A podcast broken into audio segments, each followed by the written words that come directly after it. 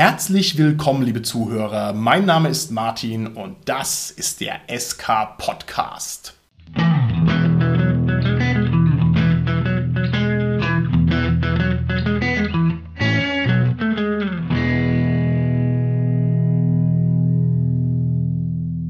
Bei mir heute im Studio sind meine lieben Gäste, der Richard, der Dominik und der Holger. Hi, ist der Richard. Hi, ist der Dominik. Ja, hallo, der Holger hier. Die heutige Aufnahme findet ohne unseren Carsten statt. Wow, ich glaube, das dürfte auch seit gut ja, 90 Folgen nicht mehr der Fall gewesen sein. Ich bin gespannt, ob die wackeren Mitstreiter am Mikrofon hier den Carsten ausreichend ersetzen können. Ich hoffe, der stößt sehr bald wieder zu uns. Und wenn wir hier schon über die Herausforderungen des Podcastens sprechen, dann schlage ich natürlich gleich den Bogen zum Thema unserer heutigen Folge. Und zwar soll es uns heute darum gehen, wie man zu einem richtigen Alpha-Gamer wird. Alpha Gamer, lieber Cast, ist dieses Wort überhaupt in Ordnung oder sollte man lieber ein schwächeres Wort verwenden? Alpha und Beta ist ja in der heutigen Kulturlage so ein bisschen verpönt, das einfach so zu bezeichnen. Aber ja, ich denke, als prägnantes Wort kann man es schon nehmen. Ja, hätte ich lieber Übergamer nehmen sollen? Nein. Doch, auf jeden Fall. Ich glaube, wir bleiben beim Alpha Gamer. Alpha Gamer ist wunderbar. In Wirklichkeit ist es eine ehrende Referenz an Fear the Boot. Da bin ich vor vielen, vielen Monaten mal drüber gestoßen. Also einer von denen sich selbst als Alpha Gamer bezeichnet. Und das ist natürlich ein hervorragender Begriff, wenn man an so einen Wolfsrudel denkt. Und der Alpha Gamer ist also hier der, der sozusagen vorneweg stürmt und der das alles perfekt macht, der Chef sozusagen. Und deswegen ist mir das im Gedächtnis geblieben. Wir bleiben dementsprechend ein bisschen bei diesem neckischen Wort. Und gemeint ist natürlich damit, die bestmögliche Art Rollenspiel zu spielen. Also der bestmögliche Spieler ist jetzt hier für unsere Folge mal der Alpha Gamer. Und wir wollen heute mal versuchen, ob wir das Ganze ein bisschen fassen können, ein bisschen abklopfen können, ob wir mal ergründen können, was einen besonders herausragenden Spieler auszeichnet und vielleicht ein bisschen bodenständiger und praxisnützlicher, wie man denn vielleicht sein eigenes Spiel weiterentwickelt, sodass man sich sozusagen dem idealen Spielzustand, also der Existenz des Alpha Gamers nach und nach annähert. Ich möchte die Folge beginnen damit, dass ich einmal in die Runde frage, wie schaut's denn aus, ihr Lieben? Haltet ihr euch für gute Rollenspieler? Was zeichnet euch und euer Rollenspiel im positiven Sinne denn aus? Ich finde, die Frage ist ziemlich arrogant gestellt. Aber ich denke, dass jeder mit einer gewissen Erfahrung sich als ausgezeichneter Rollenspieler sehen kann. Okay, ausgezeichnet ist natürlich noch eine Qualitätsstufe drüber. Lieber Richard, du bist auf alle Fälle ein sehr guter Rollenspieler. Aber die Frage ist schon deshalb so gestellt, weil ich gerne mal von euch hören wollte, wie ihr euch denn selbst einschätzt. Also sag mir mal, was sind deine rollenspielerischen Qualitäten? Was kannst du besonders gut? In der Regel habe ich die Charaktere, die viel reden. Oh, okay. Vielleicht ein Grund, warum ich hier bin. Und ja, eine gewisse taktische Finesse besitze ich auch und dadurch gelingen die meisten Kämpfe bei uns immer doch sehr gut. Okay, Regelfestigkeit, ein in diesen modernen Tagen selten gesehenes Attribut. Dominik, wie schaut's aus bei dir? Bist du ein guter Rollenspieler und was zeichnet dich denn aus? Mir wird zumindest oft gesagt, dass ich ein sehr guter Rollenspieler bin. Ich glaube, selber kann man das immer ein bisschen schwer einschätzen. Ich habe auf jeden Fall schon sehr viele schlechte gesehen und mute mir schon zu, besser als diese zu sein. Aber es ist halt auch immer ein bisschen schwierig zu sagen, was ist jetzt gut und was ist schlecht. Vor allem ist es, glaube ich, immer ein bisschen vom Blickwinkel her abhängig. Manche finden das gut, manche finden was anderes gut. Und ich schreibe mir zumindest zu, dass ich meine Regeln für das System, das ich gerade bespiele, eigentlich immer relativ gut kann. Ich nehme mir sehr viel Zeit für meine Spielfiguren Figuren, sowohl wenn ich Meister als auch wenn ich Spieler bin und versuche möglichst viel Spaß in die Runde zu bringen, sodass alle Beteiligten einen schönen Abend haben. Ja, das kann ich auf alle Fälle aus meiner Erfahrung unterschreiben. Du bist also jemand, der sehr gut in eine Gruppe reinpasst und der die Gruppe auf alle Fälle voranbringt und zwar auf ganz unterschiedliche Arten und Weisen. Das ist richtig. Lieber Holger, bist du ein guter Rollenspieler? Kommt auf an welchen Maßstab man jetzt anlegt. Eine Larifari-Holger-Antwort genau. gleich zum Anfang. Das geht so nicht. Also, du bist ein guter Rollenspieler, Holger. Nenn mir ein paar deiner guten Eigenschaften. Also, wir hatten ja jetzt schon mit der Regelfestigkeit, da kann ich leider nicht so gut punkten. Das äh, ist eher so ein Nachteil von mir. Ja, ich denke, äh, die strukturelle Unterstützung, da bin ich einigermaßen gut dabei, außer Regelfestigkeit. Aber dass ich jetzt sage, ähm, ich äh, übernehme einen NSC, sowas in der Richtung, oder ich helfe irgendwie anders aus, oder jemand hat das Spotlight und dann mache ich halt mit dem anderen so ein kleines bisschen Nebengeplänkel, wovon jetzt der Spieler vielleicht auch nicht unbedingt was mitkriegen muss, wo es nicht um wichtige Sachen geht, sondern einfach nur, dass man halt die Zeit ein bisschen überbrückt, sowas in der Richtung. Okay, und der Holger hat oft was zu knabbern dabei. Das macht auch einen guten Rollenspieler aus. Das stimmt. Man meint, es sei eine Sekundärtugend, aber eigentlich ist es wahrscheinlich eine Primärtugend. Ich habe quasi die höchste Chips-Kompetenz. Die höchste Chips-Kompetenz, genauso ist es. die Frage ist, ob ich ein guter Rollenspieler bin. Ich weiß es nicht, weil ich so selten Rollenspiele als Spieler spiele. Das ist ja auch die Perspektive für unsere heutige Folge. Ich denke, dass ich Rollenspiel ganz oft mit der Spielleiterbrille durchziehe. Das heißt, auch wenn ich in der Spielerrolle bin, denke ich mir immer, ach Gott, der arme Spielleiter, was kann ich tun, um dem das Leben zu erleichtern? Also ich bin ein dezidierter Nicht-Plot-Sprenger, weil ich mir denke, oh Gott, wenn ich jetzt in der Position wäre und die würden den Mist machen und ich glaube, das ist eine Sache, die vielleicht ganz dankbar ist. Gehen wir mal in die andere Richtung. Was sind denn eure Schwächen? Also womit ringt ihr denn? Was ist denn bei euch eine Belastung für die Spielgruppe? Was könnt ihr nicht überwinden, lieber Dominik? Ich glaube, ich bin da genau das Gegenteil, was du gerade gesagt hast. Also ich versuche oft krankhaft einen anderen Weg einzuschlagen, wie der, der vorgesehen ist. Vor allem, wenn er sehr, sehr offensichtlich ist. Und ich bin ein bisschen das Problem in der Gruppe.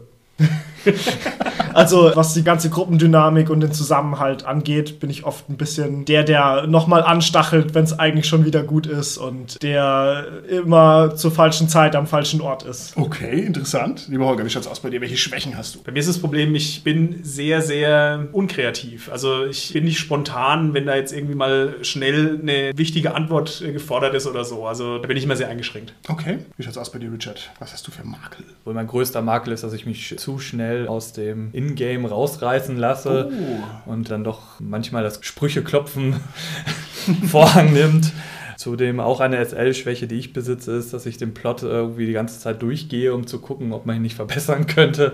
Das ist halt nicht gerade die nette Art, aber das ist leider so eine gewisse SL-Krankheit bei mir. Das finde ich ja super interessant. Das heißt, du sitzt dann da als Spieler und anstatt dass du das genießt, denkst du dir, oh Mann, das hätten wir aber auch abkürzen können. Das wäre aber besser gewesen. Machst du das so, ja? Ja, sowas denke ich, ja. Nicht schlecht. Und bist du dann auch jemand, der dann einen gepfefferten Kommentar hinterlässt in irgendwelchen Foren oder was, oder der dann Dinge kommentiert und sagt, hier, das muss besser werden, das hat mir nicht gefallen, oder nimmst du es dann eher dir im Stillen zur Brust? Ich nehme es halt eher für meine eigenen Plots in Kauf, dass ich sage, hey, das war nicht gut, ich würde es halt so machen und versuche das halt dann mal umzusetzen, um zu sehen, ob es besser ist. Ja, okay. Also meine einzige Schwäche ist, dass ich keine Schwäche habe und dass ich auch einfach ein viel zu bescheidener Typ bin. Ja, das ist eine große Last für mich als Rollenspieler schon seit langer Zeit.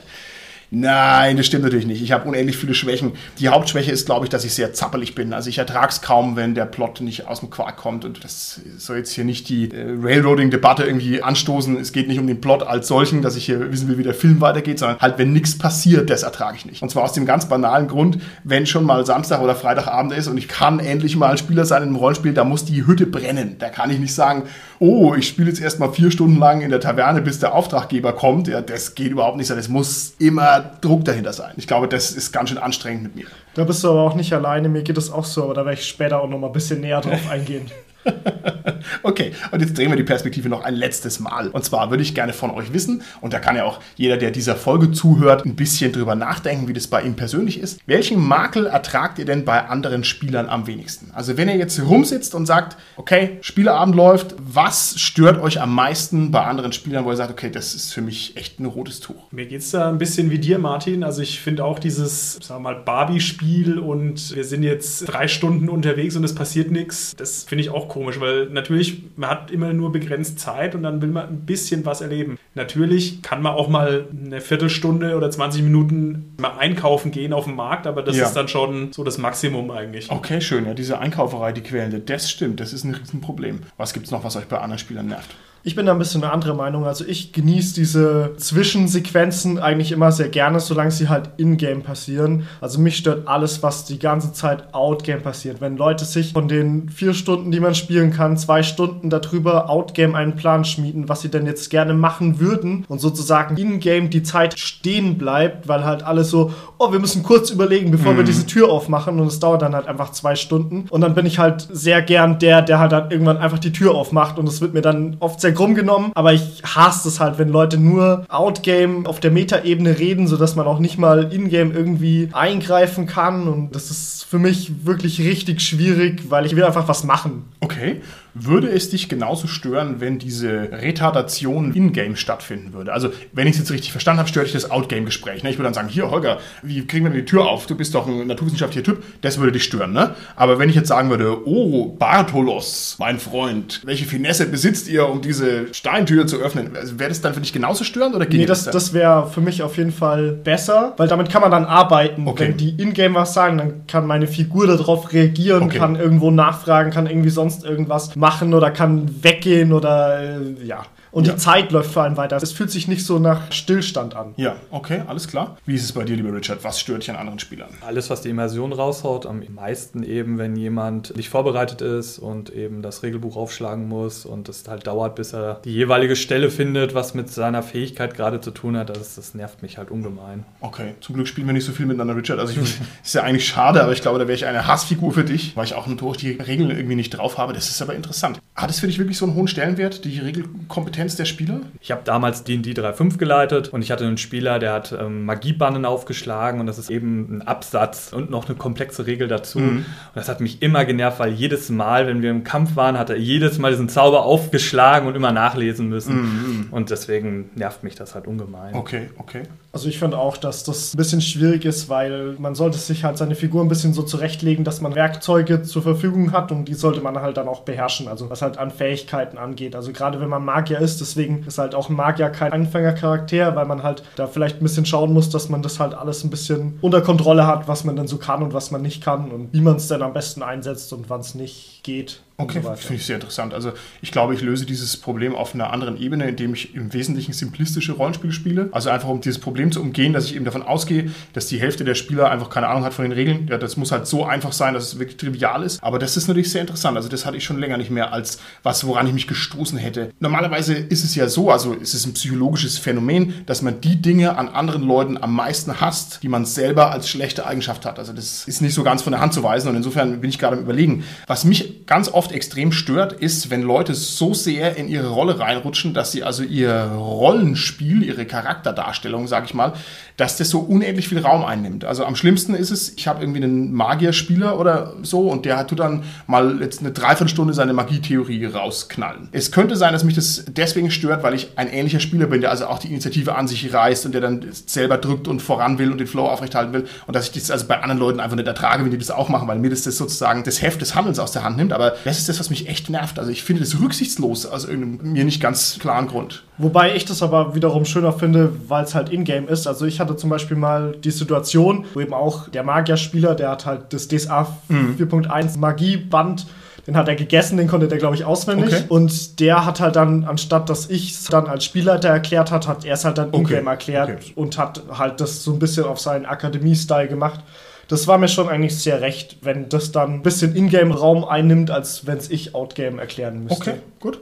Ja, wir hatten bei Vampire Live als kleine Anekdote einen Spieler, der hat über 40 Minuten über Plankton geredet. Kann mal lustig sein, aber es kommt, glaube ich, dann auch immer darauf an, wie weit es im Fokus der Geschichte ist. Schön, dass du das sagst, Richard. Also ich glaube, das ist auch das, was ich meine. Also so diese entgrenzten Monologe oder sowas. Aber gut, vielleicht bin ich einfach nur ein zu zappeliger Typ. Das könnte auch sehr gut sein. Okay, gehen wir mal von den persönlichen Erfahrungen weg und versuchen mal, die Folge ein bisschen definitorisch zu fassen, beziehungsweise mal ein paar Leitplanken einzuschlagen. Wir sprechen über Alpha Gamer, das heißt über die bestmöglichen Rollenspieler, die es gibt, über die Leitwölfe, über die Spieler, die für eine Gruppe richtige Aktivposten sind, wo man sagt, die hat man gerne dabei, die sind gut. Würde gerne von euch wissen, warum möchte man denn überhaupt seine eigene Rollenspielqualität als Spieler verbessern? Was bringt einem das überhaupt? Ist es nicht anstrengend und wirkt es nicht wie Arbeit? selbst wenn das wie Arbeit wirkt, ich finde, man ist es so ein bisschen seiner restlichen Gruppe und dem Spielleiter schuldig, dass man einfach ein bisschen was mitbringt, damit jeder ein Stückchen halt das Spiel bereichert, dass man halt ein bestmögliches Ergebnis hat, um einfach den Abend schön zu verbringen. Okay, gut. Also ich denke auch, dass es wichtig ist, dass die Gruppe besser funktioniert, dass alle gute Rollenspieler sind und sich natürlich kennen, weil selbst wenn du jetzt auf einer Con fünf sehr, sehr gute Rollenspieler zusammenwürfelst, wenn die sich nicht wirklich kennen, dann dauert zumindest eine gewisse Zeit, bis die sich mal haben quasi, also von ihrem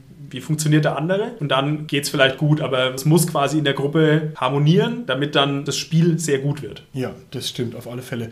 Ich finde, das muss man mal erlebt haben, wie so eine Rollenspielgruppe mit lauter Premium-Spielern funktioniert. Also wenn man das einmal gemacht hat, wenn man einmal gesehen hat, okay, Manometer, da ist ja jeder echt gut. Jeder ist super in seiner Rolle drin, ist produktiv, bringt das Spiel voran, ist witzig, intelligent, ist dabei, ist konzentriert, hat seinen Laden im Griff. Das ist einfach in dermaßen ein Qualitätssprung nach vorne für unser Hobby, dass ich finde, da sollte man sich mal darauf einlassen, weil der Gewinn ist halt sehr hoch. Und es ist halt auch so, Rollenspiel äh, gibt einem immer ein bisschen das zurück, was man reinlegt. Deswegen ist es ja so ein Hobby für die Ewigkeit. Also ich entwickle mich weiter und mein Rollenspiel entwickelt sich parallel zu mir auch weiter. Meine Interessen verändern sich und meine Rollenspielinteressen verändern sich auch. Und man kann natürlich das auch gezielt ein bisschen steigern. Man kann also sagen, was kann ich denn rausholen? Was gibt es denn für Verbesserungsmöglichkeiten? Also der Mehrwert ist in meinen Augen offensichtlich.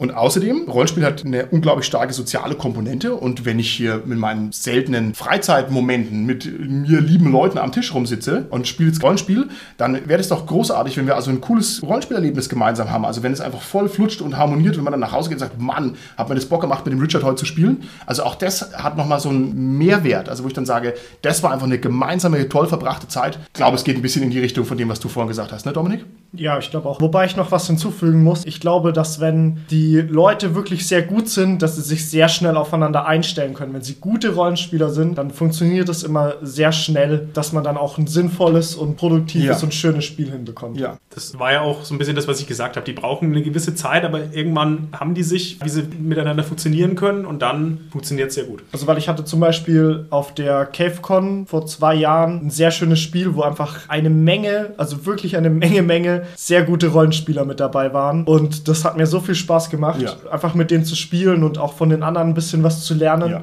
Und das hat auch unsere Gruppe sehr bereichert. Also wir haben da viel gelernt und äh, ich glaube, gerade auf Cons kann man sich da viele Sachen abschauen. Ja, das heißt also, die Conventions sind nicht nur dazu da, dass man hingeht und versucht, möglichst davon zu profitieren, sondern man kann auch was investieren. Und wenn das eben jeder macht, dann ergibt es sozusagen eine gewaltige Synergie, die sehr schön ist. Okay. Ich würde gerne von euch wissen, wer entscheidet denn eigentlich, was einen Alpha-Gamer ausmacht, beziehungsweise was einen guten Rollenspieler ausmacht?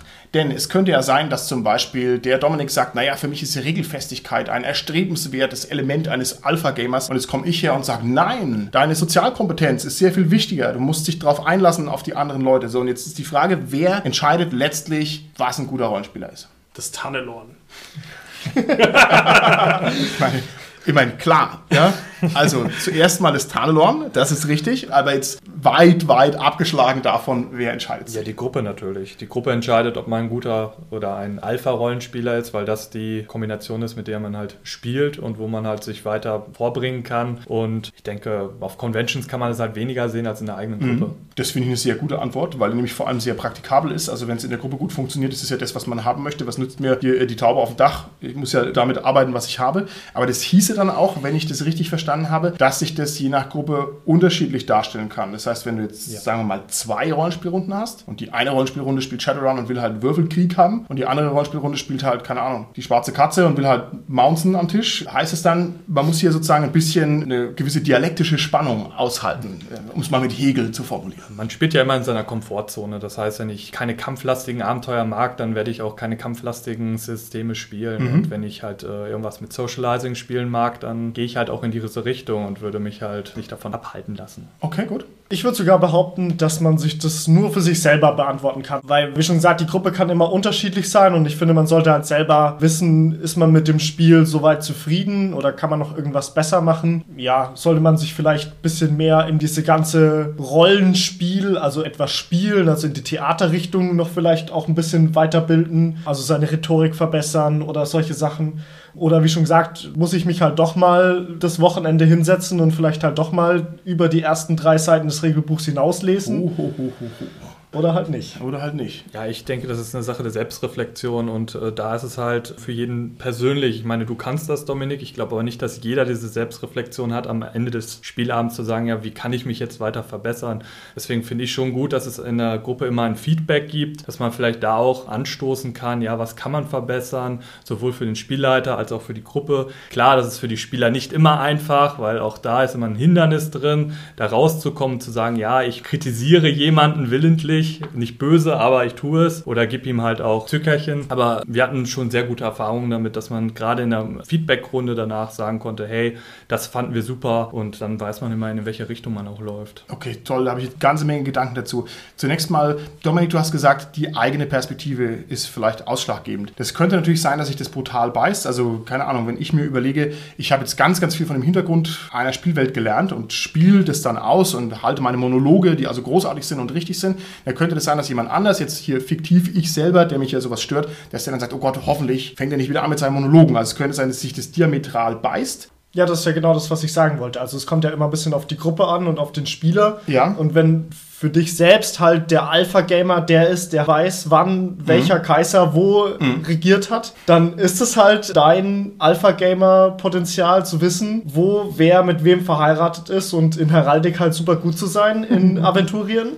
Und wenn du das halt bei anderen nicht magst, dann liegt es halt an deiner Gruppe. Dann musst du halt in deiner Gruppe, um dort der Alpha-Gamer zu sein, halt deine Prioritäten anders Ja, und das ist sehr schön gesagt. Ich glaube nämlich, das ist vielleicht die Synthese, also die Lösung von dem Ganzen. Es geht wahrscheinlich nicht darum, ist einer ein besonders guter Hintergrundkenner oder nicht, weil es kann ja entweder was Positives sein oder es kann nerven, jetzt mal trivial gesprochen. Aber vielleicht geht es um diese Reflexionsfähigkeit, dass man also sich selber eben mal überprüft und vielleicht ist das eine gute Grundlage für den Alpha-Gamer, dass man sagt, ist jetzt mein Heraldikwissen wirklich das Nonplusultra oder wäre es nicht vielleicht auch schön, ich könnte noch irgendwas anderes machen oder das ein bisschen zurückfahren. Und dann wären wir dann vielleicht doch wieder bei der Sozialkompetenz, um einfach zu sagen, wo wenn ich merke, ich gehe den anderen Leuten auf den Keks, dann lasse ich es halt einfach. Genau, es gibt den schönen Spruch, wenn man nicht weiß, wer der Trottel in der Gruppe ist, dann ist man selber. Ja, also das heißt, wenn ihr jetzt mal überlegt in eurer Spielrunde, wer also derjenige ist mit den meisten sozialen Defiziten und euch fällt da einfach niemand ein, weil die alle voll gut sind, ja, dann äh, ist man es wahrscheinlich selber, ist egal. Also und dann mein nächster Gedanke zum Richard wäre folgender. Du machst jetzt Feedback und wenn ich es richtig verstanden habe, dann machst du das richtig regelmäßig. Kannst du das noch ein bisschen erklären, wie das abläuft? Nach jeder Runde lasse ich mal den Redestein durchgehen, dass jeder Spieler halt ähm, eine Bemerkung oder auch mehrere machen kann zu der Runde oder zu, auch zu Spielern. Und am Ende sagt der Spielleiter eben noch was dazu. Also das ist jetzt so die, die Kurzfassung davon. Es ist nicht einfach, weil wie schon gesagt, die Spieler müssen da auch aus sich rauskommen und die müssen halt im Vertrauen auch haben, dass alles, was sie sagen, nicht gegen sie verwendet wird. Aber wenn das Gruppengefüge so eng zusammen ist, dann profitiert auf jeden Fall die ganze Gruppe raus. Und man weiß auch als Spielleiter dann, was hat man gemacht, wenn es heißt, boah, dein Plot, der war so lahm, also wir hätten gerne mehr Dampf gehabt, dann weißt du auf jeden Fall, okay, dann brauche ich jetzt mit großen Intrigenplots halt nicht mehr kommen, dann fahre ich halt jetzt die Lokomotive an und dann geht es halt ab. Ja. Also ich finde das schon wichtig, auch weil man gerade am Anfang meistens nicht weiß, in welche Richtung die Gruppe Ja. gehen will. Was mich da ein bisschen dran stört, ist, dass es, glaube ich, sehr Spielleiter-zentriert ausgerichtet ist. Also ich glaube wenig, dass sich die Spieler gegenseitig kritisieren, sondern die vielleicht ein bisschen auf das Abenteuer, weil das halt keine Person ist, das können sie vielleicht ein bisschen leichter angreifen. Aber ich glaube jetzt nicht, dass irgendjemand sagt, oh, du spielst deine Figur aber wie ein Stein, mach mal irgendwas. Was hast du eigentlich geleistet in dem Abenteuer? Ja, fragen wir doch den Richard, gibt sowas? Gibt sowas, dass jemand dann sagt, hey, also du hast jetzt irgendwie gar nichts gesagt, das ganze Abenteuer hast nichts beigetragen, du hast alles falsch gewürfelt, du kennst den Hintergrund nicht und deine Regelkenntnis ist bei null und deine Chips sind grauenvoll. Gibt es sowas? Also, gibt's sowas? also wir hatten in unseren Feedback-Runden ähm, auf jeden Fall solche Sachen. Dass Tränen? Wir nee, keine Tränen, aber dass wir halt gesagt haben, dass der Charakter zum Beispiel völlig halt in die falsche Richtung geht, dass der Barbar halt keine Ahnung, nicht über Magietheorien reden kann, weil er einfach keine Ahnung davon hat. Das kann man halt danach schon anstoßen, dass das halt völlig daneben ist. Okay. Man muss es natürlich jetzt nicht sagen, hey, du spielst sondern man muss halt sagen, ja, wir fanden, das könnte man halt in eine gewisse Richtung verbessern. Klar, die Selbstreflexion ist bestimmt der bessere Maßstab, aber der Maßstab des Feedbacks hilft auf jeden Fall auch dazu, wenn die Gruppe sich traut, das zu sagen. Ich sage ja, es ist schwierig, Okay. aber es funktioniert. Also mich fasziniert dieses Feedback-Konzept, weil ich nicht gedacht hätte, dass das wirklich jemand so konsequent durchzieht. Also Hut ab, lieber Richard, das ist natürlich die Hochform des Spielleiters. Aber jetzt muss ich trotzdem noch ein, zwei Fragen hinterher stellen. Schleift sich dieses Feedback nicht ein bisschen ab? Also hat man nicht am Ende immer den Buttkicker drin sitzen, der sagt, ich will mehr Orks vor die Flinte bekommen? Und ist es nicht dann bei jedem Abenteuer so? Also gibt es sowas, dass es irgendwie einförmig wird? Oder kommt da dann auch beim zehnten D&D-Abenteuer immer noch was Interessantes raus, mit dem man was machen kann? Klar äh, kann es passieren, dass wenn die Abenteuer, ich sag mal, stringent erstmal eine Story verfolgen, dass äh, nicht sehr viel neues Feedback herauskommt. Aber ich finde, es hilft trotzdem. Und wenn es nur gerade deswegen ist, weil man wieder häufig OTs oder dass der Sprücheklopfer zu viel ist. Also es geht schon, aber man kann bei Runden, die stringent laufen, natürlich auch die Feedback-Runden entweder verkürzen oder halt für diese Sachen auch weglassen. Ich würde sagen, das Wichtigste ist eigentlich nach dem Abenteuer auf jeden Fall äh, mal einen Abschluss zu machen und dann zu sagen, hey, wie sieht's sieht's aus und darüber mal reden. Aber wir machen es wirklich nach jedem Abend. Das ist großartig. Und letzte Frage noch, und dann gehen wir weiter. Wie viele erschütternde Sachen sind da bei dir schon drum gekommen? Also hattest du mal, ich sag jetzt mal, das ist ja der Spielleiter-Albtraum, dass du irgendwie eine lange Kampagne vorbereitet hast und man hat die ein Dreivierteljahr gespielt und am Ende sagen dann alle, Mann, das hat mir überhaupt nicht gefallen, ich habe mich voll gelangweilt und das hat mich überhaupt nicht interessiert. Gibt es sowas dann im Feedback? Also ich hatte eine Kampagne, da war der Endgegner wohl nicht so zu dem Setting gut ausgerichtet und das Okay. wird schon kritisiert, ja. Nicht schlecht. Dann gehen wir jetzt ein Schrittchen weiter. Wenn wir uns mal überlegen, um ein Alpha-Gamer werden zu können, muss man natürlich mal wissen, was man alles falsch machen kann. Ich würde vorschlagen, wir verzichten mal darauf auf umfassende Kategorisierungen, einfach weil es so ermüdend und akademisch ist. Vielleicht nur mal im Schweinsgalopp durchgejagt. Es gibt so viele grobe Mängel, die es überhaupt geben kann. Ein großer Bereich ist natürlich alles, was so ein bisschen außerhalb des Rollenspiels stattfindet. Ich sage mal die Vorbereitung ne, oder die Terminfindung oder sowas. Also es kann sein, dass Spieler da einfach wahnsinnig schlecht sind, ne, dass irgendwie der Figurenbogen ist nie dabei und so weiter und so fort. Die Leute sind unzuverlässig. Dann gibt es den Bereich konkretes Spiel, quasi intradiegetische Geschichten, soziale Geschichten und so weiter und so fort. Also so in diesem Spannungsfeld werden sich wohl die Qualitäten oder die Schwächen der einzelnen Spieler finden lassen. Und ich würde vorschlagen, bevor wir jetzt ganz konkret ins Gemüse reingehen, machen wir noch eine abstrakte Frage und dann sind wir damit durch. Und zwar würde ich gerne von euch wissen, wie findet man heraus, welche Mängel man als Spieler hat? Und der Richard darf jetzt nicht sagen mit der Feedback-Runde, weil das ist natürlich die Königslösung, aber mal unabhängig davon, wie kriegt man das raus? Dominik, da du keine Mängel hast. Ich, ja, Kannst genau, mir fällt nicht nichts ein. Also, äh, ich wüsste nicht, was ich noch verbessern könnte, deswegen bin ich halt der Alpha-Gamer. Deswegen bist du der Alpha-Gamer, genauso ist es. Ja, die zwei einfachen Antworten, die wir jetzt nennen können, sind natürlich Selbstreflexion, das hatten wir schon, und diese Folge hören. Ja, toll. Dankeschön, Holger. Das war die korrekte Antwort. Ähm, man kann ja einfach auf die Reaktion der Spieler achten, wenn man halt irgendeine Aktion bringt und ob sie die Augen rollen oder halt jubelnd, jauchzend Hurra schreien. Das ist vielleicht auch eine Möglichkeit. Okay. Also, wenn einem in der Runde zum Beispiel gesagt wird, dass sie doch eine halbe Stunde vorverlegt wird, dann weiß man, dass man immer zu spät kommt. Das stimmt, genau. Eine andere gute Möglichkeit, um ein bisschen sein eigenes Potenzial zu erkennen, ist das Beobachten von anderen Spielern. Also einfach mal zu gucken, was machen andere Spieler gut und mal richtig analytisch darauf achten, was können die, was ist bei denen lustig, was macht Spaß, was ist interessant und mal so ein bisschen versuchen, diese Sachen für sich selber zu übernehmen. Heutzutage kann man das ja zum Beispiel auch online machen. Das heißt, man kann halt sich Let's Plays angucken und schaut halt, was machen die denn gut, was ist denn lustig oder was nervt und vielleicht ist das eine gute Möglichkeit, um sich da ein bisschen zu verbessern. Ich denke, wir müssen fast noch einen Schritt zurückgehen, dass man erst nochmal für sich feststellt, was will ich eigentlich vom Rollenspielen. Also ich meine, das ist zum Beispiel so eine Streitfrage zwischen, ja, will ich jetzt wirklich das Schauspielerische hervorheben oder will ich eher so dieses taktische und ich würfel nur? Das sind ja zwei Richtungen, die sind nicht so gut vereinbar. Ja. Und also da muss man sich erstmal drüber klar werden, was ist da überhaupt das, was ich genau will und ist es dann mit den anderen vereinbar? Ja. Weil natürlich ist es ein bisschen schwierig, als jemand, der nur irgendwie würfeln will und ein bisschen so, sag mal, natürlich ein bisschen spielt, aber nicht so extrem und dann in eine totale Schauspielerrunde reinkommt. Ja, das ist richtig. Oder der Tactician kommt in die Runde der impulsiven Dominics. Ja, also das heißt, Ja. ich will halt einen komplexen Plan machen und der Dominik will halt einfach eine Granate irgendwo reinwerfen. Richtig. Ja, okay, gut, das ist auch schwierig. Nun gut, nun gut, nun gut. Okay, jetzt sind wir aber soweit, jetzt gehen wir mal in die Praxis rein. Also, wir sparen uns das ganz fieselige Kategorielle und gehen jetzt einfach mal auf ein paar ganz konkrete Punkte ein, wie man denn sein eigenes Spiel verbessern kann. Ich würde gerne von euch wissen, wie, und jetzt fange ich ja auch sehr bodenständig an, wie schaffe ich denn ausreichend terminlichen Raum für die Rollenspielerei? Das heißt, wie kriege ich das denn gebacken, dass ich pünktlich da bin und die Termine nach Möglichkeiten unterstütze? Also, ich finde, dass man halt das Rollenspiel als Hobby wirklich ernst nehmen sollte. Das hilft auf jeden Fall viel. Also, dass man das halt sieht, dass das halt wirklich ein Hobby ist, was man halt auch macht. Ähnlich wie man das halt bei anderen Hobbys auch macht. Ich meine, Fußballspielen wird immer so ein bisschen als das Standard-Hobby genommen. Und wenn man halt sagt, okay, wir sind halt nur elf Leute in unserer Fußballmannschaft und einer fehlt, dann kann man halt nicht spielen. Und ähnlich wichtig sollte man sich halt, glaube ich, beim Rollenspiel auch nehmen und dann halt sagen, okay, ohne den besten Stürmer kann man zwar auch spielen, aber ist halt doof. Ja. Und wenn halt dann fünf Leute aus der Mannschaft spielen, dann kann man halt irgendwann nimmer spielen. Ja. Das hast du sehr schön gesagt, lieber Dominik. Ich würde sogar sagen, wenn einer ein Alpha-Gamer sein will, dann schmeißt er keinen einzigen Termin. Also das gehört ganz stark dazu, dass man sagt, okay, egal was ist, ich bringe das und ich bin am Start, ich bin auf dem Feld, na, weil ich weiß, dass da sehr viel dran hängt. Ja, ich sehe das eben auch so, weil ich das ein bisschen verantwortungslos im Gegensatz zu den anderen finde, weil die sich halt extra dafür Zeit nehmen. Und wir wissen alle, wie schwierig das ist, das alles, was man so an privatem Leben hat. und an beruflichen unter einen Hut zu kriegen und dann noch irgendwo ein bisschen Platz zu finden für die fiktive Welt, in die man sich reinstürzen möchte. Das ist wirklich schwierig. Okay. Nur ganz kurz, was mir da bei anderen Sachen immer hilft, die Termine wirklich wahrzunehmen, ist, wenn es Geld kostet. Also ich zahle zum Beispiel für einen Sport in einem Verein, da, da, zahle ich halt meinen Mitgliedsbeitrag und das kostet mich ja was. Dann will ich da auch quasi meine Termine wahrnehmen und wenn ich einen Termin verpasse, ist das halt ärgerlich. Ja. Ich muss mich da ein bisschen outen. Wir haben das schon mal ausprobiert, tatsächlich. Also wir hatten das mal uns überlegt, aber es wurde dann leider wieder verworfen. Aber nachdem ich ja zu 90 Prozent gespielleitert habe, habe ich halt gesagt, oh, ich fände es schon cool, wenn man irgendwie einen Betrag X, also lassen das 2 Euro sein, einfach jedes Mal, wenn wir spielen, auf den Tisch werfen und jeder, der ausgemacht hat, dass er mitspielt, zahlt die 2 Euro auf jeden Fall auch.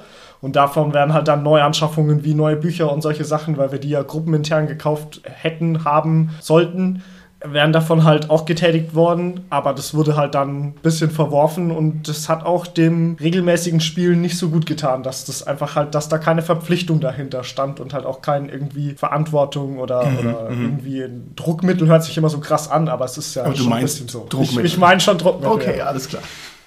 Also wir haben keine gemeinsamen Anschaffungen, aber wir haben eine gemeinsame Brotzeit und jeder ist ähm, abwechselnd dafür verantwortlich. Und das heißt, wenn der nicht kommt, dann äh, wird er eben aufgeknüpft. und man merkt auf jeden Fall, dass die Leute dann auch alle da sind. Und äh, wenn es was zu essen gibt, zum Essen geht, sehr gut, dann sehr gut. kriegt man die Leute. Okay, ja. Großartig. Der Richard ist also ein Rollenspieler der 20. Stufe und ich bin bestenfalls einer der dritten Stufe. Also die haben Feedbackrunden und da gibt es Brotzeit. Mann, ey, die sind gut organisiert, da kann man echt nichts dagegen sagen. Ich weiß nicht, also diese Geldgeschichten, hm, finde ich, das hat also einen nötigenden Touch. Also ich mag das nicht. Ich kenne das noch von meiner Zeit als Schüler, wo man irgendwie dann gesagt hat, äh, wo kriege ich jetzt meine 25 Mark her für ein neues Abenteuer und so. Und da, also da war das noch ein richtiges Problem mit der Kohle. Und auch da hat es nie gut funktioniert. Und dann legt man zusammen für eine Box und dann wird die aber geteilt und dann hat sie der eine oder andere hat sie nicht. Und dann löst sich die Gruppe auf und ach, Drama, Drama, Drama. Vielleicht gehen wir noch mal ein bisschen mehr in normalere äh, Gewässer rein, auch wenn ich natürlich eure Geschichten großartig finde.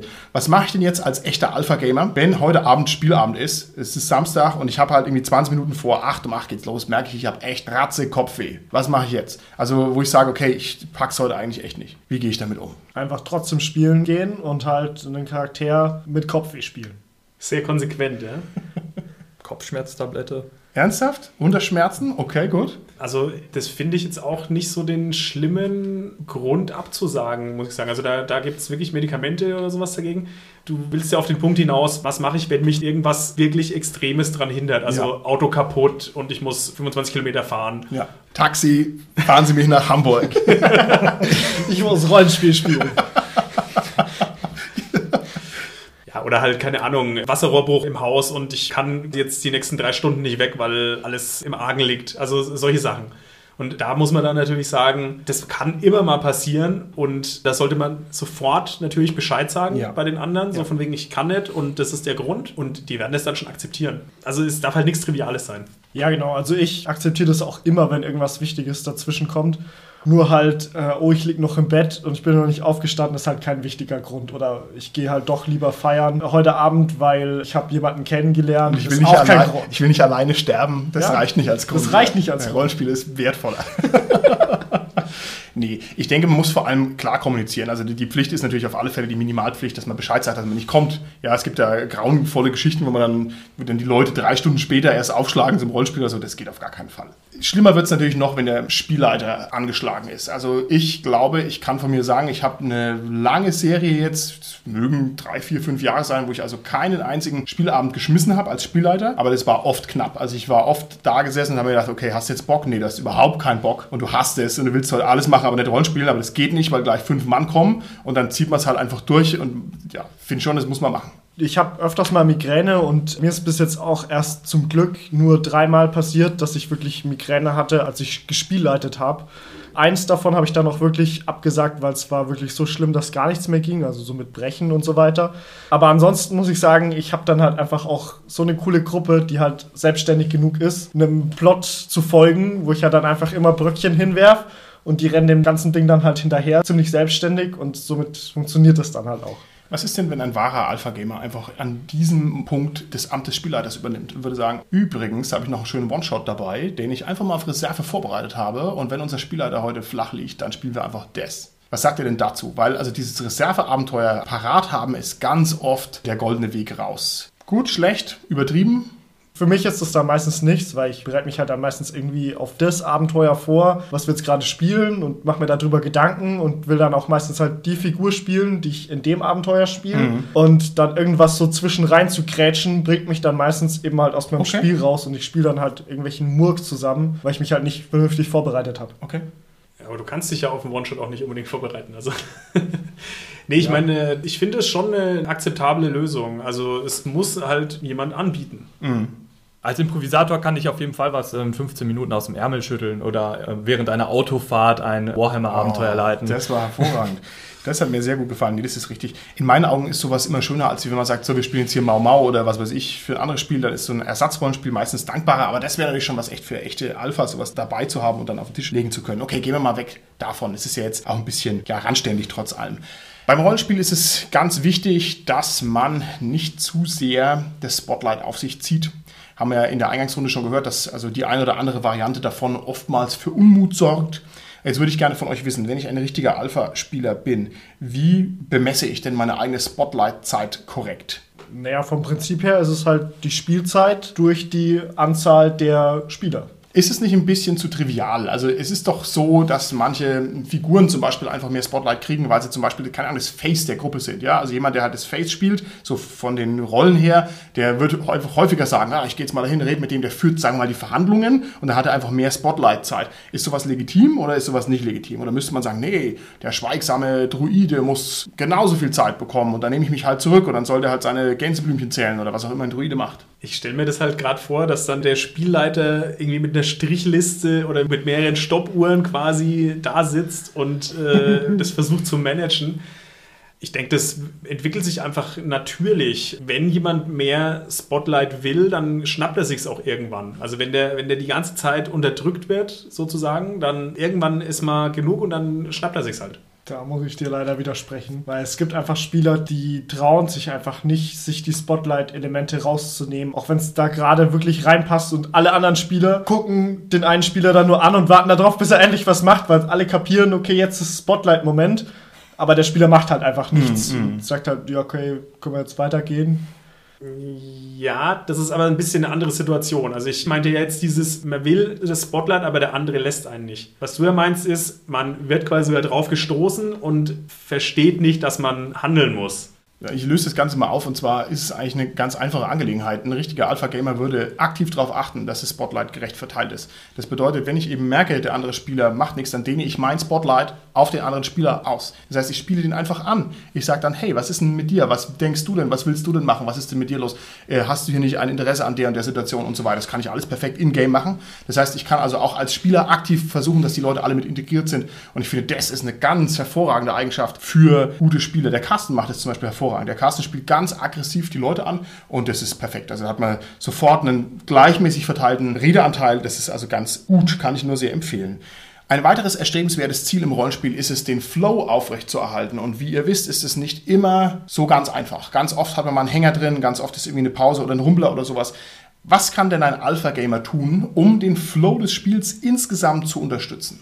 Ja, zu schauen, wenn es zum Beispiel in der Gruppenkonstellation irgendwelche Steine gibt, die im Weg liegen, also der Zwerg, der nicht aufs Boot möchte, dass man halt versucht, da dann irgendwie eine Lösung zu finden, den zu überreden oder halt mit dem irgendwie dann so interagiert, damit da eine Lösung hinten bei rauskommt.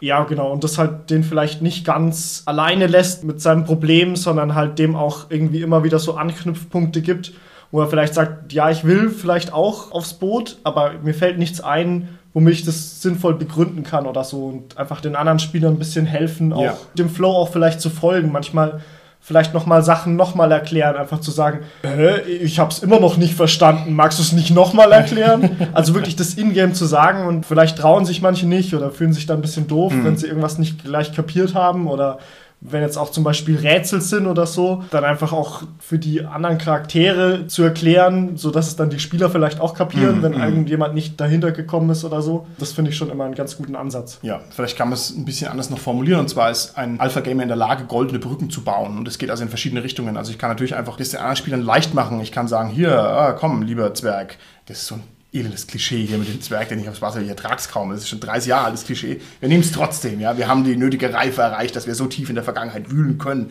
und dürfen. Also, in dem Fall könnte man sagen, ja komm hier, wir gehen noch ein Humpen Bier trinken und dann trinke ich halt mit dem fünf und dann wanken wir halt raus und schnarchen beide ein und dann tragen wir uns aufs Boot und gut ist. Ja, man macht das Ding sozusagen leicht. Man verhindert also Dead Ends im Flow, man verhindert eben Situationen, die irgendwie nicht weitergehen. Und es geht ja auch in Richtung Spielleiter. Also ich kann ja auch dem Spielleiter das irgendwie erleichtern, seinen Job. Ich kann zum Beispiel mich nochmal in der Spielwelt genauer umgucken. Ich kann drauf hören, was der mir für Hooks auslegt. Wenn der irgendwelche NSCs präsentiert, dann könnte es ja sein, dass der damit was vorhat. Dann kann ich mich zum Beispiel für die NSCs interessieren oder für die anderen Figuren. Also das ist, äh, glaube ich, schon was, was man, was man machen sollte als guter Spieler. Und was ich meistens noch wichtig finde, ist zum Beispiel, wenn man jetzt im D&D-Universum einen Paladin spielt und man schon genau merkt, so, oh, dieser Plot, meine Figur kommt damit überhaupt nicht klar. Irgendwie versucht, an den Haaren herbeigezogen, einen Weg zu finden, den irgendwie da mit durchzukriegen. Ja. Weil sonst einfach immer eine Figur gegen den Plot arbeitet und die anderen vielleicht in die andere Richtung. Ja. Oder man muss dann halt vielleicht nach der ersten Session, wenn man merkt, okay, das driftet zu arg ab, sich mit dem Spielleiter zusammensetzen und muss sagen, okay, pass auf, mein Paladin kann dem Erzdämon nicht helfen. Was soll man denn jetzt machen? Halt den kurz rausschicken, den Paladin, damit die anderen dem helfen können und dann kommt er wieder rein, der Klassiker. Aber ich nehme jetzt hier mal ein Kernelement dieser ganzen Gedanken, die jetzt hier schon so ein bisschen kreisen, raus und möchte es nochmal prominent platzieren. Und zwar, wie würde denn ein Alpha-Gamer idealerweise den Spielleiter entlasten? Was gibt es für Möglichkeiten, wie ich dem Spielleiter sein manchmal schweres Amt etwas weniger schwer machen kann? Was gibt es da für Bereiche? Was habt ihr da für Ideen? Ganz klassisch das Tagebuch, was ein Spieler führen Oh, kann, sehr um äh, die Sessions eben aufzuschreiben. Oder die Initiativeliste, die für den Kampf von den Spielern geführt Oh, wird. Klasse. Im Prinzip sind es ja zwei unterschiedliche Sachen. Ne? Also das Tagebuch fördert sozusagen ein bisschen die Kontingenz des Plots, dass man die Sachen nicht vergisst. Aber die Initiativeliste, das ist ja eher so was Technisches. Das ist ja auch großartig. Was kann man denn noch für eine technische Hilfe anbieten? Also was erleichtert denn das Leben des Spielers auf einer technischen Ebene? Das hatte ich ja am Anfang schon erwähnt, also dieses, man übernimmt im Kampf dann einen NSC zum Beispiel noch. Sei es, weil die eigene Figur durch irgendwas behindert ist, also dass sie gerade schon vielleicht bewusstlos am Boden liegt oder was weiß ich. Also, dass man gerade Zeit hat, das zu übernehmen. Initiativeliste, hat ja der Richard gerade schon gesagt. Das Klassische bei uns ist normalerweise der Master of Beasts und der Master of Blocks. Das sind also hier zwei Jobs, die ich gerne vergebe. Also jemand muss hier die Männchen managen und jemand muss unser Spielfeld aufbauen. Dafür werden bei mir Kinderbauklötze verwendet, weil die eben schnell flexibel sind. Man kann schnell was aufbauen und das tue ich gerne outsourcen. Und wenn es jemand natürlich machen möchte und es gut macht und schnell was macht, das finde ich zum Beispiel ganz toll. Initiativeliste ist auch gut. Ja, solche Geschichten. Man kann auch viele Regeln outsourcen. Oh, das ist klasse. Wenn man dem Spielleiter natürlich hilft, indem man die Regeln drauf hat, und zwar nicht nur seine eigenen, ich glaube, das würde von einem normalen Spieler erwartet, aber man kann dem Spielleiter ja auch regeltechnisch unterstützend beiseite stehen. Wie machen wir das denn gescheit? Also der Dominik spielleitet mir jetzt was über die hohe See und dann sagt er, ja, hier taucht eben ein Narwal auf und jetzt weiß ich, uh, den gibt's ja hier gar nicht, weil er kann laut Regeln ja nur in, was weiß ich, eisigen Gewässern auftauchen. Was mache ich jetzt, Dominik? Hau ich auf den Tisch und sag, Schluss hier, weg, den Narwal. Ja, dann sagst du halt, äh, aber der kann doch hier gar nicht auftauchen. Da muss es ein anderer Wahl sein. Ha, sehr schön, genau. Also nicht so subversiv, so, der kann ja nicht auftauchen, schlechter Spieler, sondern das ist bestimmt ein Bartenwal. Ja. genau, das wäre dann wieder so eine goldene Brücke, ne? Das ist eine gute Idee. Oder man akzeptiert es einfach, weil der Spielleiter ja Gott der Spielwelt ist. Das stimmt, ja. Das stimmt. Muss sich ein Alpha-Gamer railroaden lassen? Nein. Okay, Ist, nächste okay. Niemand muss sich railroaden lassen. Also natürlich muss sich keiner railroaden lassen, aber der Alpha-Gamer kann es auch mal akzeptieren, gerailroadet zu werden, wenn es gerade irgendwie nötig ist. Also Duldsamkeit und Leidensfähigkeit sind zwei Kernqualitäten des Alpha-Gamers. Ich weiß es nicht. Railroaden lassen, na klar, das ist jetzt hier ein Schlüsselbegriff, da kann man nur mit Nein antworten, wie das der Dominik natürlich korrekt gemacht hat. Aber jetzt, wenn wir mal die politische Schärfe da rausnehmen und wenn wir mal einfach das konkrete Problem annehmen, also es gibt irgendwie gerade eine Abenteuersequenz, die ist halt geradlinig. Es gibt auch noch die Möglichkeit, dass man seine Freiheit in der Bahnkabine sucht, ja, in der Railroad. Dass man also dann sagt, na gut, jetzt äh, bin ich also offensichtlich hier auf der Fährte, muss die entlang gehen, aber ich kann jetzt einen riesen Fass draus machen, dass ich sage, nein, das will ich nicht und ich mag mich nicht. Aber ich kann auch sagen, okay, lasse ich mich halt da railroaden und mache dafür halt auf der Seitenlinie meine Späße, meine Freiheiten. Ich glaube schon, dass das eine Qualität ist von einem guten Spieler. Also ich würde erst sagen, dass man nicht sagen sollte, sollte sich ein Alpha-Gamer railroaden lassen, sondern die eigentliche richtige Herangehensweise ist, ein Alpha-Gamer sollte dem Plot folgen können. Der sollte einfach schauen, dass er auf dem Plot bleibt und wenn irgendjemand abdriftet, sollte er fähig sein, die anderen, die zu weit abdriften, auch wieder zurück auf den richtigen Weg zu führen, ja. also auf die Bahnschiene zurück. Liebe Dominik, was für ein Rollenspielsystem spielst du gerade hauptsächlich? DSA. Oh, oh, oh, oh, oh. Nein, äh, ich mache mir jetzt hier ein bisschen drüber lustig über die Railroadigkeit von DSA, aber das ist natürlich auch eine Sache, die im Prinzip schon lange ein totgerittener Gaul ist. Das kommt natürlich darauf an, was man für Abenteuer spielt. Ne? Also eine ordentliche Sandbox, da brauche ich mich nicht auf den Plot drauf einzulassen. Ja? Ich, man könnte ja auch argumentieren, sich auf einen Plot einzulassen, ist eigentlich kein gescheites Rollenspiel und das ist ja ein legitimes Argument. Also das muss man ein bisschen mit Vorsicht genießen. Aber vielleicht, wenn man es anders formuliert und sagt, man nimmt den Plot ernst und man nimmt ihn wahr oder die Plot-Angebote, wenn es eine Sandbox ist, oder man nimmt die Welt ernst und wahr und man lässt sich halt vielleicht ein bisschen drauf ein. Ist das vielleicht eine friedlichere Formulierung, auf die man sich einigen könnte, dass also ein guter Spieler einfach nicht eine Totalblockade macht und einen Kampf gegen den Spielleiter anstrebt, sondern guckt, wie weit können wir denn einen gemeinsamen Spielraum herstellen und wie harmonisch können wir das denn machen? Ja, der Spielleiter ist ja kein Feind und er bereitet sich vor auf den ganzen Abend und da ist ja viel Herzblut und sehr viel Energie drin und das zu boykottieren, indem man halt den Plot einfach stört, finde ich eine Ungerechtfertigkeit, die ein Alpha-Spieler auf jeden Fall nicht haben ja. sollte. Und wenn man sich daran sehr stößt, gibt es auch andere Möglichkeiten, das anzugehen. Man kann zum Beispiel auch einfach nach dem Abenteuer in der Feedbackrunde kann man sagen, hey, fahre jetzt ein bisschen wenig Entscheidungsfreiheit, ich hätte bitte gerne mehr Möglichkeiten. Das ist was, was mal die ganze Schärfe und den Sprengstoff rausnimmt, weil da kann nämlich auch der Spieler sagen, oh stimmt, hups, ja, vielleicht war es auch gar keine Absicht. Oh Gott, die konnten ja wirklich nichts machen. Das ging ja hier nur durch den geraden Tunnel. Das ist wahrscheinlich ganz gut. Das ist vielleicht auch ein Element für einen Alpha-Gamer, dass er eben die Konflikte aus dem Spiel rausnimmt und wenn sie denn nötig sind, auf außerhalb des Spiels verlagert. Und das ist ja auch eine große Bandbreite. Es muss ja nicht um das Railroading gehen. Es kann ja auch sein, dass es irgendwelche Regelprobleme gibt oder irgendwie andere Arten von Problemen. Ne? Dass man sagt, hier deine Musikauswahl finde ich blöd. Die Musik ist zu laut. Warum nicht sowas? Ja, oder wir haben hier irgendwie eine unübersichtliche Battle-Mat oder so. Das muss ich ja nicht sagen, wenn das Spiel läuft. Ich kann es ja auch danach sagen und kann es vielleicht auch ein bisschen diskret sagen, dann schicke ich halt dem Richard eine WhatsApp und sage, alles schlecht, was du gemacht hast. Nein, nein, nein. nee, aber um nochmal auf das Railroad zurückzukommen. Also ich finde es halt als guter Rollenspieler sollte man halt gucken, dass man die Hooks, die einem angeboten werden, schon annimmt. Man kann da ja immer noch außen drumrum spielen, sag ich jetzt mal. Also wie schon gesagt, ich, ich bin halt ein Spieler, der sehr gerne, wenn ich merke, ich wäre gerailroadet, gehe ich halt grundsätzlich in die andere Richtung. Aber ich versuche halt schon, die Infos, die mir der Spielleiter geben will, halt trotzdem mitzunehmen und signifikante Begegnungen halt trotzdem mitzunehmen. Aber ich will sie halt selber entscheiden und sie für meine Figur halt sinnvoll machen, anstatt dass halt jetzt gesagt wird, oh, der Paladin trifft aber halt jetzt den Erzdämon und die essen jetzt zusammen und mhm, trinken mhm. Kaffee sondern ich will mir das halt irgendwie anders dazu rechtstricken, dass das irgendwie halt für mich auch in meinem Kopf passend ist, weil ansonsten ja. sage ich halt danach, ja okay, aber mir hat es halt keinen Spaß gemacht, weil mm, ich halt mm. irgendwie dumm gerailroadet wurde. Weil Railroaden ist ja wirklich nur schlimm, wenn ich mich gezwungen fühle, in diese Richtung zu gehen. Weil wenn mich das sowieso interessiert, da durchzugehen, dann ist ja auch alles super. Dann beschwert sich ja auch immer keiner, gerailroadet zu werden, weil es ja dann der Weg ist, den man selber auch gehen würde. Der Dominik war bei unserer Railroading-Folge noch kein Teil des Casts und die ist auch schon wieder dreieinhalb Jahre alt. Das heißt, ich würde vorschlagen, es wird mal wieder Zeit für Railroading Revisited.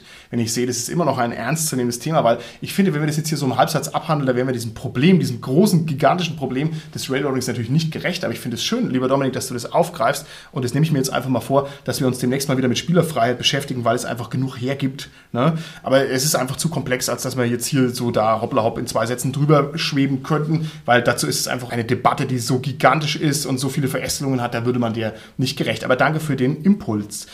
Was mir noch eingefallen ist, und es bleibt jetzt ein bisschen in der gedanklichen Schiene drin, wie man den Spielleiter unterstützt, indem man dem Spielleiter nämlich einfach als Alpha-Gamer das Handling der Gruppe erleichtert. Ein ganz einfacher Praxistipp, der sich bei mir herauskristallisiert hat über viele, viele Jahre des Spiels, ist, dass man Handlungen nicht einfach so in den Raum stellt, dass man nicht sagt, ich gehe hin und hau dem eine rein sondern dass man das Ganze erst einmal ventiliert. Das heißt, dass man einmal das ausspricht in der Gruppe, dass man sagt, hey, ich könnte doch jetzt eigentlich mal hingehen und könnte hier den äh, Türsteher eine klatschen. So, und wenn ich das erstmal ausspreche, bevor ich es getan habe, hat der Spieler da mal eine Sekunde Zeit, darauf zu reagieren. Und es können auch die anderen Spieler einfach mal sagen, hey, Moment mal, das ist jetzt aber gar nicht so gut, ich habe eine andere Idee. Das heißt, das Ganze hat noch eine Sicherheitsbremse drin und das macht das ganze Spiel sehr, sehr viel leichter. Und von einem guten Spieler würde ich das auch erwarten, dass er also sozusagen seine Impulse da ein bisschen geschmeidiger rausbringt. Was sagt ihr dazu? Wir haben jetzt schon ein bisschen rausgearbeitet, dass die Gruppe an sich miteinander kommunizieren muss. Also finde ich das natürlich eine gute Idee man sollte das halt dann auch, sagen wir mal, sinnvoll natürlich machen. Also wirklich in Figur dann sagen so, ah, hier, keine Ahnung, den da vorne, ne? und also nicht direkt die Aktion ausführen, sondern genau, wie du gesagt hast, das halt vorher mal in der Gruppe in Anführungsstrichen durchsprechen, halt irgendwie erwähnen und dann wird schon irgendwas passieren. Ja. Und im Sinne dieses Vorwarns wäre auch der nächste Tipp, es steht einem Alpha-Gamer auch gut an, dass er den Spielleiter auf Dinge hinweist, die für den Alpha-Gamer selber nachteilig sind. Ich finde, das ist auch so eine Sache des Vertrauens. Das heißt, der Spielleiter hat wahrscheinlich nicht jedes Detail seiner Runde drauf. Und wenn ein Spieler sagt, hey, übrigens, du weißt aber schon, dass ich Höhenangst habe, ist das doch eine tolle Sache. Also das bringt doch den Spielleiter auch weiter, weil sonst vergisst er das und dann verwurstelt man sich und dann muss man das korrigieren oder retconnen oder was weiß ich noch. Ja, also ich finde auch, das zählt nicht nur für den Alpha-Gamer, sondern es zählt für jeden, dass man halt sowohl seine Vorteile als auch seine Nachteile größtmöglich mit einfließen lässt in sein Spiel. Am schönsten wäre es natürlich, wenn man sagt, oh, ich habe auf dieser Brücke so Angst, weil sie ist so hoch. Würde mir noch ein bisschen besser gefallen wie, oh, ich habe übrigens Höhenangst 9. Muss ich ja. da jetzt drüber gehen? Muss ich was würfeln? Finde ich schon schöner. Mm, mm. Ich finde es auch gut, dass der Alpha-Gamer den anderen Spielern sagt, welche Nachteile sie haben, weil man auch vielleicht an diesen Nachteil gar nicht denkt, weil er eben bisher nie im Fokus stand. Und so wird man halt plötzlich wieder in-game auf ein ganz neues Problem gestoßen, wo die Gruppe halt wieder was zusammen zu tun hat. Ja, da kann man jetzt noch äh, reinbringen, dass es ja bei manchen Systemen schon im System angelegt ist. Also ich meine jetzt zum Beispiel Fate, wo ich ja ganz konkret die Nachteile des Gegenübers reizen kann, um einen Vorteil zu erschaffen. Beziehungsweise für den einen Nachteil, aber dann kriegt er wieder einen Fate-Punkt und dann und so weiter. Richard, deswegen bist du hier im Podcast als unser ausgewiesener Fate-Experte, der Meister des Fate-Rollenspiels, die Ultima Ratio von deutschem Fate. Also, was sagst du dazu? Hat der Holger das korrekt erklärt oder nicht? Ja, der Holger hat das korrekt ah, erklärt. Holger, das größtmögliche Fate-Lob. Vielen Dank. Was man dir hier machen kann. Sehr gut, okay. Was man noch machen kann als Alpha-Gamer, man kann Dinge, die im normalen Spielflow vorangehen, einfach aktiv versuchen aufzuwerten. Also jetzt hat es ja Dominik schön gesagt, wenn man zum Beispiel Regeltechniken rollenspielerisch verbrämt, kann es einfach die ganze Immersion erhöhen. Ne? Und das kann ich ja an jeder Stelle machen. Also ich bin jemand, der nicht so gerne langwierig kämpft, aber mir macht ein Kampf gleich sehr viel mehr Spaß, wenn ich den Kampf aufpeppe durch Rollenspiel im Kampf, indem ich also dann halt mit meinen Leuten kommuniziere, indem ich meine Wunden äh, mal benenne, indem ich irgendwie, keine Ahnung, mich da reinversetze. Nicht, dass es jetzt hier heißen soll, das wäre so besonders alpha-gamerisch, aber nur als Beispiel dafür, dass das an vielen Stellen gut funktioniert. Ne? Ich finde es leider ein bisschen schade, dass es hier noch wirklich viele Rollenspielsysteme gibt, die dem Ganzen so ein bisschen Steine in den Weg legen, genau das zu machen und halt nicht das belohnen, wenn man irgendwas Kreatives macht, sondern dann meistens halt nur gesagt wird, ja, wenn du irgendwas Kreatives machen willst, dann dauert es entweder längere Zeit oder du bekommst irgendwie ein bisschen Abzüge da drauf oder so. Aber da gibt es leider noch sehr wenige Systeme, die da in die richtige Richtung schauen, meiner Meinung nach. Okay. Was wir jetzt schon oft genug angesprochen haben, ist äh, einfach die Regelkompetenz und die sollte bei Alpha-Gamern wirklich vorhanden sein, dass alle am Spieltisch halt eine gewisse Grundlage haben, auf dem alle spielen können. Und es wird ja auch von keinem verlangt, Wege der Magie auswendig zu kennen. Aber es gibt da halt auch einfach so ein bisschen Schummeleien, mit denen man arbeiten kann, sodass man sich halt auf seinem Charakterbogen einfach dahinter schreibt, was sein Zauberspruch kann, auf was man würfeln muss damit man sich seine Vorteile ein bisschen ja. mit aufschreibt. Auf die Rückseite der Heldenbögen, die oft halt sehr leer sind, auf denen viel Platz ist. Und dann muss man auch keiner 20 Minuten in irgendeinem Buch blättern, um da irgendwas rauszufinden. Ja. Und vor allem Regelkompetenz kann auch echt was Wunderschönes sein. Also es wirkt immer so nerdig und so, jemand möchte sich hier da präsentieren und profilieren, aber das kann auch einfach mega hilfreich sein. Ja, ich weiß irgendwas nicht und jemand sagt, hier mach mal das und das und dann passt es. Also das ist also auch eine ganz charmante Geschichte. Das ist auch ein bisschen was, was der Spielleiter dann von sich aus machen kann. Das kommt natürlich auf System an, aber zum Beispiel bei Savage Worlds, da hilft es auch, wenn man es gut kann, wenn in der Mitte nochmal liegt, was kann man im Kampf alles machen. Also, dass ich irgendwie den Gegner ablenken kann und so weiter und so weiter, weil da kommt man manchmal in der ja. Hitze des Gefechts einfach nicht drauf und wenn ich dann da nochmal das sogenannte Cheat Sheet in der Mitte liegen habe und sehe, ah, ich kann ja noch das machen, dann hilft es. Genau, okay. Dann versuche ich das Ganze nochmal auf den Punkt zu bringen. Also ich glaube, ein Alpha-Gamer zeichnet sich dadurch aus, dass er einmal sachkompetent ist, das heißt, dass er also sein Spiel drauf hat und beherrscht, dass er sozial kompetent ist, das heißt, dass er Leute spielerisch integriert, dass er das Spotlight aktiv mit verteilt, dass er rollenspielkompetent ist, das heißt, dass er seinen Spielleiter unterstützt und dass er sozusagen zum vierten auch noch alles Seitenliniengetanze drauf hat. Das bedeutet, dass er gut organisiert ist, dass er pünktlich da ist, dass er, was weiß ich, wie sie mithilft, den Kram aufzubauen und so weiter und so fort. Ich glaube, die vier Bereiche zeichnen den Alpha-Gamer aus und jeder, der jetzt diese Folge gehört hat, kann sich mal an die eigene Nase fassen, wie viel dieser Bereiche er bereits perfekt abdeckt und wo er vielleicht noch kleine Verbesserungen dazu findet. Okay. Mir ist gerade noch eingefallen, dass man sich als guter Spieler eigentlich auch durchaus mal zurückhalten können muss. Ach so, das heißt also weniger sprechen und einfach mal, mal die Klappe halten, oder? Okay, dann würde ich doch vorschlagen, gehen wir an dieser Stelle mal mit gutem Beispiel voran und beenden hier mal diese Folge. Bis zum nächsten Mal. Tschüssi. Tschüss. Oh, ich habe da noch was. Meinen Sprechstein. Na. Wie wär's mit einer Feedbackrunde? Eine Feedbackrunde zu unserem Podcast. Okay, da bin ich jetzt mal sehr gespannt, was da rauskommt. Also Martin, ich finde, du hast mir heute ziemlich wenig Spotlight gegeben. Ich will auch mal den Stein haben. Ich will auch was sagen. Ja, hier bitte. Martin, ich finde es echt schade, dass du den ganzen Podcast wieder voll durchgerailroadet hast. Jetzt Ja. nehme ich auch mal dran, bitte. Also Martin, ne, du hättest mich heute wirklich öfters mal anspielen können. Okay, darf ich den Stein auch mal haben, Richard, oder muss ich mir das nur anhören? Nein, du darfst auch dein Feedback dazu geben. Okay, okay. Also ich persönlich finde, dass unsere Outro-Gags echt total lahm sind.